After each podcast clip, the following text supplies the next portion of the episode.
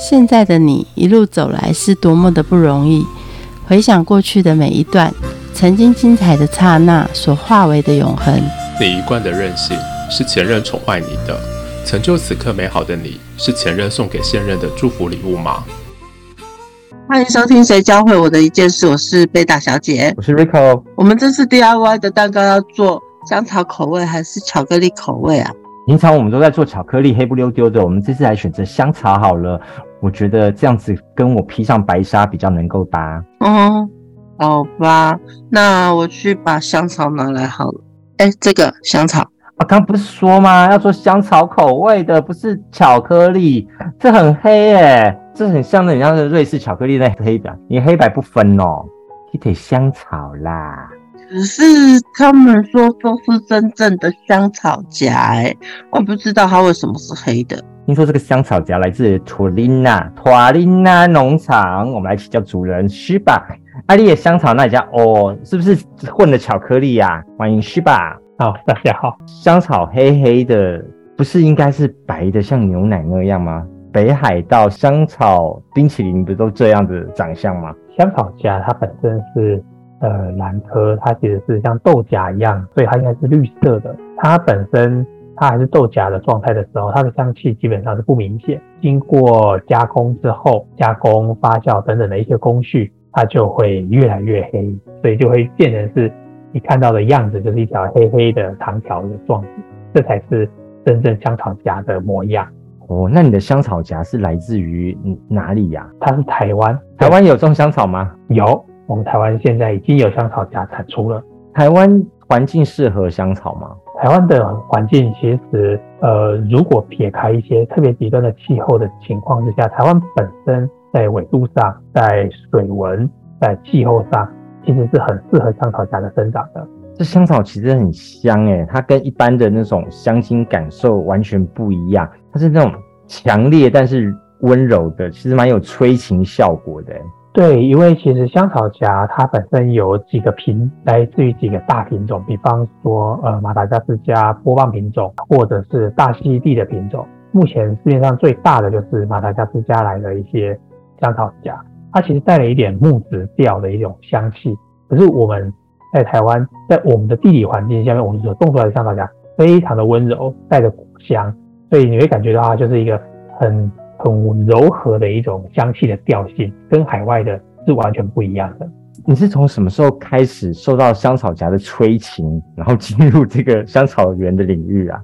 香草，我其实是从二零一六年开始跟这个产品结缘的。这个结缘的主要原因，其实是我之前有出过了一一本书籍，然后在台湾巡回的时候宣传这本。那到了云林这边的时候去做演讲的时候。当地人他有提出一个需求问我，他说他觉得我好像知道了蛮多的一些事情，就是他们其实就是专注在务农这件事情上面，他们就会想说我有什么点子可以帮助他们，可以再透过以务农的手段。能够达到呃更好的一些收益，起源是这个地方。演讲的时候就发现说，来参加的百分之六十都是老，百分之四十未成年人。这个地方其实很多年轻人他是离开这个地方，所以我就会特别讲说，我怎么可以去协助他们。第一个找就找最高经济作物就是番红花，我研究一下，发现说不太适合台湾。那研究到第二个部分来讲的话，其实就是香草荚。香草荚适合在种植在台湾，特别是像云林，它的县花就是蝴蝶兰，它就是兰花。云林是非常种植兰花非常非常多的地方，台湾又是兰花王国。既然香草荚它是兰科的话，它是它叫香荚兰。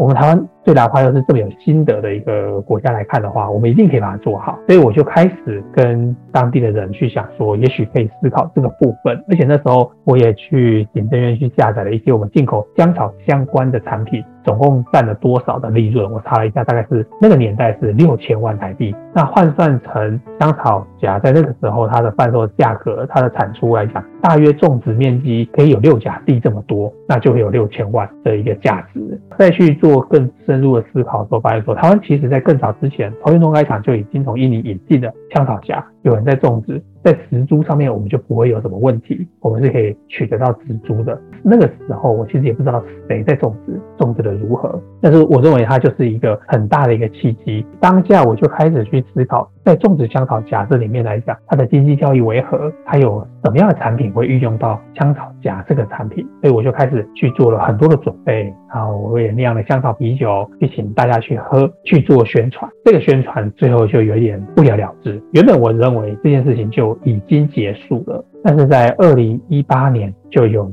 另外一个契机出现，我的一个朋友他就打电话跟我说，种出来了，香草荚产出了，但是我们不知道怎么办。本身的专业是什么？你怎么样把你的专业导入香草园里面？我本身其实是 IT 自动化的一个专业，就是我负责在研发各种自动化系统。从一个 IT 产业要到一个农业，所以你找的资料是不是有一些专业门槛？一开始这东西其实跟我一点关系都没有，而特别是我对蚊子的过敏程度还蛮强烈的。那你知道农地里面其实很多虫，在我朋友 Dandy 他联络我的时候，他其实他把我一六年那个时候的热情又重新又回来了。当初的不了了之，这东西其实我蛮受伤的，因为我觉得其实我花了很多时间去研究。我相信农民他也有很大的热情，想要去改善他目前的一个状况，但他是不了了之的收场。当 Danny 告诉我这件事情的时候，他燃起我我的一个热情，会让我非常非常的想要去再回去帮助他们。一六年的开始，然后中断，一八年又重新再燃起我对这一件事情的一个热情。我也研究了国外的一些进出口以及全世界的贩售量，所以它在全球它的经济规模，包含台湾自己本身经济规模就有六千万台币的这样的一个经济规模。从台湾的每一年的那个雨水啊、气候、我们的季风、我们的均温，其实是花了很多心思。当时我其实是蛮乐在其中。当我发现世界第二高的一些农作物可以在台湾种植，它就是一个利润的一个机会。我那时候其实是很开心的。书查了，资料看了，但是你不会种吧？种还是要找到人来种。怎么样遇见一群同好的人来协助你种植这个香草？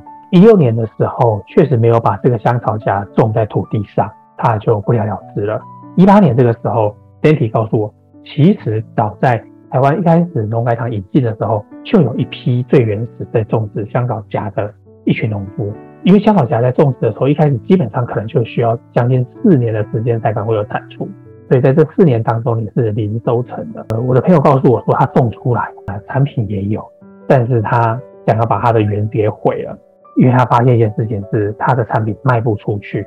他说：“你曾经有对他做了一番研究，你们帮忙。”我那时候很犹豫，因为我那时候打算要转职，但是我后来我就决定说我不转职了，我就要留下来帮他。这个理由让我第二次再踏进香草家这个领域。第一批在台湾种植香草荚的，我都叫他耀成哥，因为他比我年长。他其实是军人退伍，所以他其实他的那个军人的那个个性是非常非常明显的。退伍之后，他其实他就开始在种植香草荚，也因为军人的个性，所以他其实他非常按照 SOP 在做执行，他种出来的品质非常的好。在国际上面来说，你十八公分以上的香草荚就叫 A 等级的香草荚。十八到十六之间可能会界定为 B 等级的香草荚，造成它种出来的香草荚基本上都是二十公分以上，还有不少是天霸王的七，呃，二十五、二十七公分以上的香草荚，或者大就好。为了要去做贩售，我们其实对它做了 ISO 的检验，发现说我们香草荚的品质啊、香兰素都超过国际的最高等级。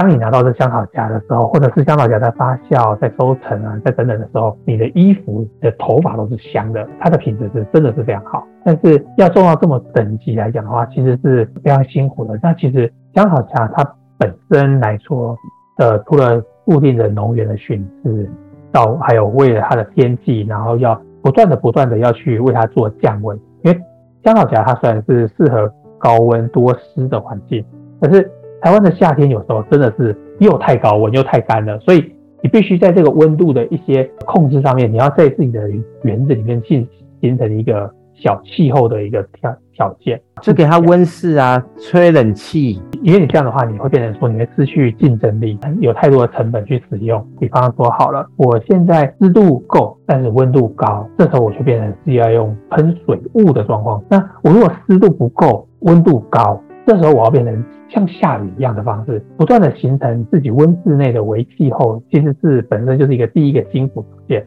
但是它第二个辛苦其实才是真的苦。香草荚它本身的花萼是很长的，你要让它结成从香草的花结成香草荚。它每一朵花都必须要人工去做授粉，它有个非常神奇的一个特性，它不是我随时替它授粉就行了，我要在太阳出来的那一刹那开始去做授粉，一直要到早上大约十点授粉过头，那一个香草荚最后都会掉落。这个原因其实我目前还不知道。每一天每一天，当进入开花期的时候，每一天就是太阳亮了之前你就 stand by 了。那另外一点是，当你在做香草荚授粉的时候，会有蚂蚁会来阻挠你。因为蚂蚁还会认为说你是敌人，它就要去攻击你。那其实蚂蚁是很可怕的。第三个苦，当你收成完成之后，不是就可以用了，它会经过一个漫长的一个发酵跟熟成的工序，这也会是姜草荚最重要的一个工序。当这个工序出了差错，你所产出来的成品就会。有落差，在这个工序来讲的话，它的维持的时间其实是长的，直到最后熟成，你把你的熟成的盖子打开的那一刹那，你会知道说你今年是成功还是失败。打开的时候，你发现熟成不是你所想象的那样子的完美的时候，哇塞，这四年不是白搞了，是很难过的一件事情。所以它的苦从种植的为气候调整，因为你的品质要求一个为气候调整，授粉的每一朵花的授粉。另外一点就是收成后的加工，这三个步骤在这一整年内，你完成了这三个步骤，最后就是你要打开熟成柜子那一瞬间，你才会知道说今年你的所有的辛苦是不是值得了。最后一个辛苦就是台湾种植香草荚的农民来讲，在销售上面其实是很辛苦的。它是一个高经济作物，但是你却没有办法得到高经济的利润，因为其实是很难去做销售的。台湾种植香草也不是世界第一个种嘛，那一定在这世界上有很多的 Bible 可以参考。刚刚所说的这些的苦，台湾又不是第一个遇到的，其他世界人是怎么解决的呢？香草荚它可以当然可以追溯到很久很久以前。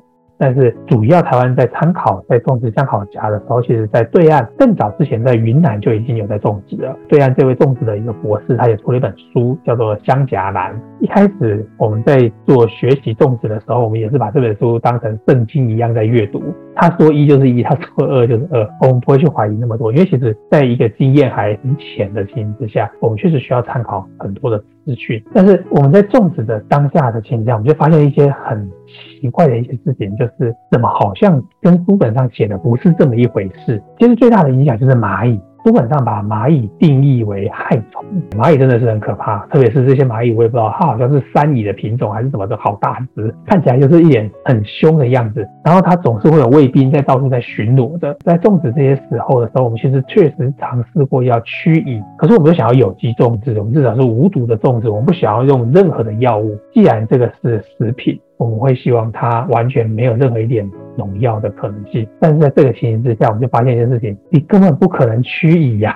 是蚂蚁都要驱人了，怎么会驱蚁？所以我就很苦恼。我一直把蚂蚁定义是害虫，发现蚂蚁它并不会去伤害香草家的植株，它确实在整个香草园子里面，它到处走来走去。蚂蚁它就是在白天的时候，它就很很准上班，它就寻来寻去，寻来寻去。你会发现一件事情：有蚂蚁的香草园里面，一只害虫都没有。曾经有那个什么鹅啊，不小心飞进来，它下场很惨。蚂蚁就是围殴，蚂蚁不允许任何一个生物去接近香草园，好像就是它的地盘，它用生命在守护这个地盘。它在我们授粉的时候，确实带来很大的困扰，因为它就会觉得说，你来干什么？你为什么要伤害它？其实我们是在授粉。我觉得香草夹的植株，它就会有一种香气在那边，蚂蚁喜欢它，所以我觉得蚂蚁不是害虫。它相对的，蚂蚁是守护这个园子里面最重要的一种昆虫。这个书如果真的是把它当成圣经，毫不怀疑的时候，那我们可能真的会直接驱蚁。但是因为我们实在是不愿意用任何的药物去去破坏这个土地，所以才会在犹豫。在犹豫的当下的时候，我们就转换成观察。看看它伤害的程度如何，发现说书本上写的是错的。蚂蚁其实是守护园子里面最重要的一只昆虫，而且它很强，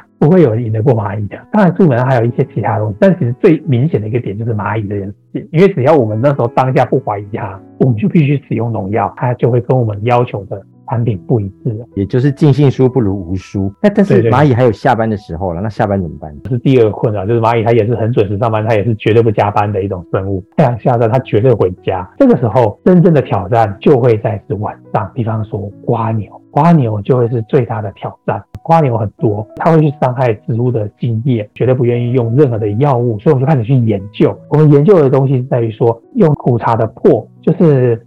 呃苦茶油酿完的剩下的那些油粕，我发现一件事情，瓜牛极度害怕这个苦茶油粕。那一开始第一次实验又失败了，我们把这个油粕放的太靠近田埂哦，太靠近香草的那个植株的位置，那个地方其实有很多的蚯蚓，蚯蚓也怕油粕，就大量的蚯蚓死亡在土里，它会腐烂，我们必须把土挖开。那可怜的蚯蚓给挑出来，到别的地方把它埋起来。后来再去调整，确保内部没有瓜牛的时候，把它放在比较外围。这样子的话，瓜牛就不会过来了。因为瓜牛只要弄到油粕，瓜牛就会死亡，所以瓜牛它就不进来。用这个方式去防止瓜牛。因为我会酿酒，所以我就酿了便宜的啤酒，把啤酒放在那个田埂旁边，它会产生可能产生一些碳酸，就会有其他晚上的虫会下去吃，一吃它就醉死了吧，它 就醉生梦死，它就。死在啤酒里面，用这个方式去做到晚上的虫害的避免。哇，这跟你之前在电脑里面玩一和零非常不一样哎，这非常有耐心哎，它不是一个 Enter 键下去就可以知道哎到底成功还是不成功，它要隔一晚，然后隔四年。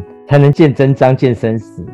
对，这样讲起来其实很快，但是实际上这都是一步一步、一步慢慢去测试、测试、测试。用这个可以吗？辣椒可以吗？试出来当下是考验，但你也会佩服一件事情，是原来白天的蚂蚁帮了这么多的忙，你会希望它可以二十四小时上班，但他说他不加班。好不容易把香草荚种出来了，然后呢，品质也超好，二十六公分。那要怎么运用呢？怎么把它卖出去？台湾不是有六千万的市场吗？那市场在哪里呢？香草荚这个产品，它其实很容易。作弊，比方说，我只用几支香草夹，然后我搭配香草精，甚至以为香草夹不是都是白色的东西，那是人工化学的香草香精。他把这东西混合在一起，反正你看到黑黑的一点一点，就认为它是百分之百的香草，点缀一下就好了啦，干嘛买那么多？很容易会有产生的一个现象。确实，一开始在一八年的时候，Dante 他找我的时候，主要的问题就是他希望我能够去解决销售的这个部分。Dante 他这个人，他其实非常活泼，厨艺非常好，还开餐厅的老板，桃园这边。也是一个评价蛮高的一个餐厅老板，哎呀，经营的民宿又遇到了 COVI 我真的觉得他好辛苦。他透过他的厨艺，他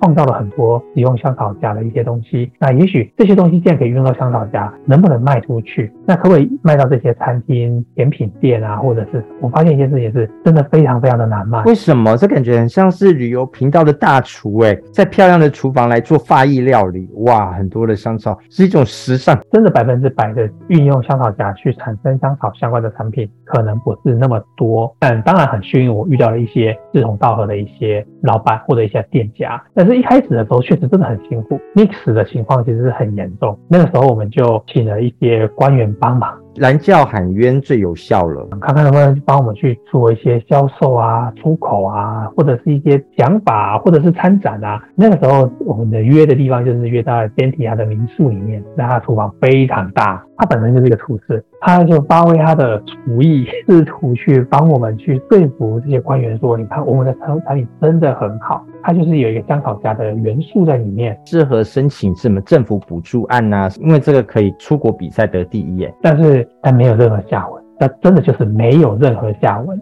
我们带着官员去看了园子，我们做了料理，请他品尝，我们把我们的想法说出来。我认为官员他是认同，甚至官员那时候他也吓一跳，说原来台湾有香草荚这东西，他也蛮惊讶的。但是最后我们得到的结论只有一个东西，就是来自官员的鼓励。哦，好，是继续加油，然后呢就没有然后了，这样。啊，没有拨款吗？这些鼓励完之后，我可能认为说，也许他也有他的难处吧，但是这个鼓励其实真的没有任何一点帮助，没有关系，来自于父母官的鼓励不痛不痒，那自己家人的鼓励呢？父亲他其实他退休之后，他也弄了一块地在那边种田，因为他就是想说，那我也种个有机蔬菜给家里吃，然后很很健康嘛。但是我父亲他其实一开始他就是在美美商公司工作，然后他就是非常非常认真的人。后来第一次退休之后，他就是跟朋友合伙开公司，然后就倒闭了。倒闭之后就很辛苦，家里就变得比较辛苦。但是他也没有逃避，他就是再一次东山再起。通过父亲的这个背影，就会知道说，他其实他就是一个非常吃苦耐劳、很传统台湾父亲的那个形象的样子。但是在种植有机蔬菜的时候，我就会去田里帮忙，我就发现一件事情是，这真的很辛苦。就而且种有机蔬菜真的是一个极度辛苦的一件事情。第一个问题就是虫害，因为我们也不想杀害这些虫，我就把虫叼走，或者是我们就是弄了一另外一个田埂，就是你来这边吃就好，另外一边留给我们吃吧。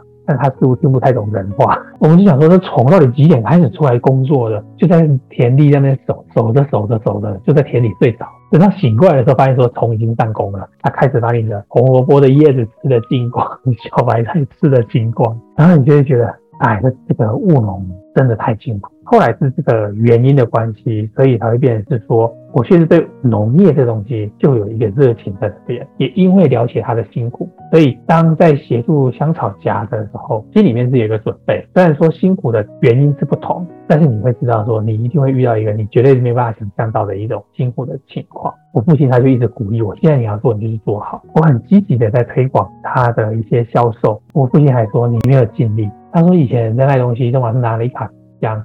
到处去兜售。我现在是网络年代，但是我其实我蛮听他的话，我就真的拎了一卡皮箱，一家店一家店一家店去兜售。在日本也是这样去兜售，在欧洲的话，当然就是比较没办法，每一个挨家挨户，然后不断的去贩售推广这个香草。你这样子一步一脚印开拓这六千万的市场，得到了国内市场的回馈是什么？多数的情况是。接受度不高，因为第一个香草荚它毕竟是一个比较高单价的一个东西。台湾其实 mix 的情况是蛮严重的。换句话说，如果这个六千万的市场是 mix 出来的一个市场，实际上如果你把它变成都是百分之百你用香草荚的原物料的立场来讲的时候，这个市场是更大，因为香精很便宜。可是怎么就这么难卖？就是你的六千万研究错误啦，六千万都是被化学品拿走的。它里面的资料里面有，就是真正的香草荚的进口，包含香草精的进口，化学品的进口当然也会有。所以这个六千万，你就去想，它是如果是这三个加在一起所产生出来的产品有六千万的时候，如果它变成集中在真正的香草荚的产品上面的时候，它是大于六千万。来自台湾在地生产，我们的产品也经过了 ISO 的检验。就我刚刚所说的香荚兰这个香兰素，就是香草荚主要的香气来源。超过二点五，基本上你可以怀疑它是假的。我们的超过二点五，但是我们的是真的，所以我们其实就很有自豪的是，我们的产品是真的很好的一个产品。贩售上的挫折是空前的大，十间店有十间店会拒绝你，一百间店大概一百间店都会拒绝你。你没有想放弃过吗？在我自己专业领域来讲，我做的还不错，得到的都是赞赏。等我到了香草这个领域，每一句都是对我的屈辱。收到最屈辱的话是什么？啊，我觉得哦，你的产品哦还不行啊，还不能用，看起来很大颗，看起来很漂亮，又没有，又不代表它是好。这是我们的检验报告，而且你光用鼻子闻，你就会知道。他就说，哎，你这个哦，台湾人不会接受的。我第一个反应，其实我就知道一件事情是谈不下去。其实你谈久了，你会发现一件事情，当他第一时间没有那个热情，后面就不用谈了。为什么继续下去呢？把你皮箱丢出来之后，你继续往下走，很坚强哎。你说没有想要放弃这个念头是不可能。无时无刻都想放弃，被拒绝那一下呢，就很想放弃。可是你看到药成热情，看到 Denty 的太阳的暖，对，然后你这一棒呢？当他拒绝你的产品的时候，你把你的产品再收回来，而且其实你花了很多钱，或者在走交通费，你提供了很多的样品，这都是成本。人家把你的产品给拒绝的时候，你把你的产品拿起来，你会再一次闻到它的香味，就是那么样的温暖，就是那么样的柔和，你就会觉得说不行。这是好东西，我一定要让台湾人知道，我一定要把这东西让全世界人知道。你只好再继续坚持下去。你种出来的催情香草荚，其实是继续燃烧你的热情。国内市场不行，那我们出国好了。出国的情形之下，就会在于说，其实全世界的呃买家，他其实也在全世界到处跑，他在看看这个世界上有什么一些好卖的一些期货产品，然后就有一个日本人。他看到了香草荚，他发现说台湾有香草荚，他就拿来看，拿来看，拿来闻。这个时候，他就发现一件事情是说，他觉得这品质非常好，全部叫他拿六千万出来。当然，他也吃不下这么大的量。另外一点是，台湾的香草荚成本一定会比印尼、巴布亚新几内亚、马达加斯加，而且人会有一个名牌的迷思，就是台湾香草荚行吗？大家不是都是说大溪地跟马达加斯加或印度、印尼吗？怎么会有个台湾香草茶横空出世？行吗？那你的量能呢？他他就开始会好奇，所以我们就把检验报告，还有你要出口到日本的时候，你要做了很多道手续，确定没有泥沙、泥土残留，然后你要确定说它没有菌的残留，所以这些都是成本。而且台湾本身成本就是比较高，竞争力自然比较差。我凭什么去赢过别的商品？我们除了花钱去做各种的检验，都准备好的时候，就一直一直跟他沟通，然后我就寄样品给他。我发现一件事情是，那个日本人他也很诚实，他就是告诉你说，我收了来自五个国家不同的香草荚，他要去做评鉴，评鉴完他才愿意购买你的香草荚，很坎坷不安。我们的产品，台湾种出来的香草荚，可以在这些四个列强当中能够脱颖而出吗？虽然说看起来我们的是最大只、最饱满。看起来品相也是最好看。那经过了几个月，他有点请厨师去检查或什么东西，我们确评中选，我们第一名，我们击退了列强，真的非常高兴。我们当下真的非常高兴。确评中选的时候，他就开始跟你谈价钱。谈价钱的时候，那又是另外一门学问。我那时候其实有跟耀成去说，就讲说，现在这个阶段是我们需要这个世界，但这个世界其实不需要我们。就像艺人得到金马奖了，那就抬高身价。怎么样？我会觉得做生意是长久，而且我一直在日商公司十六年。我告诉他说，跟日本人做生意有一个特性，是他相信，只要他愿意相信，什么事情都好办。要做日本生意，就要取得日本人的信任。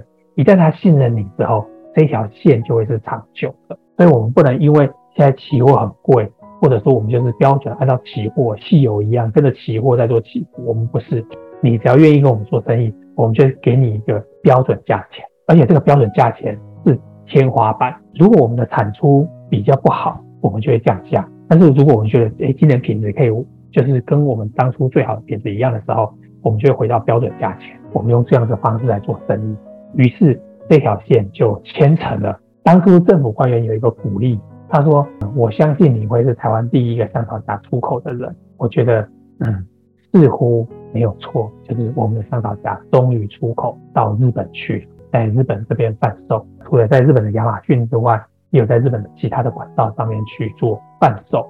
当出口的那一瞬间，真的是满满的心酸跟感动。我们几个人真的是，你说要哭嘛，又不是哭；要笑也不是笑。一路走来的辛苦，在出口的那一瞬间，终于有一股暖流会进来。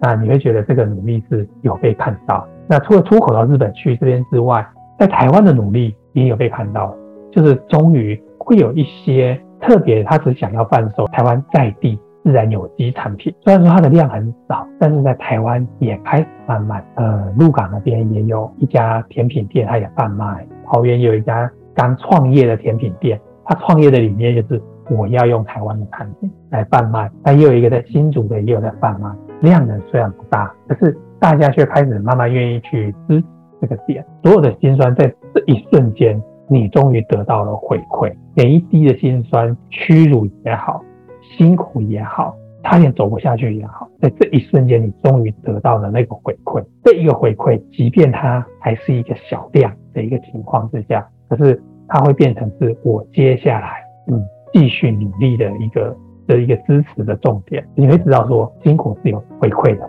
它不是。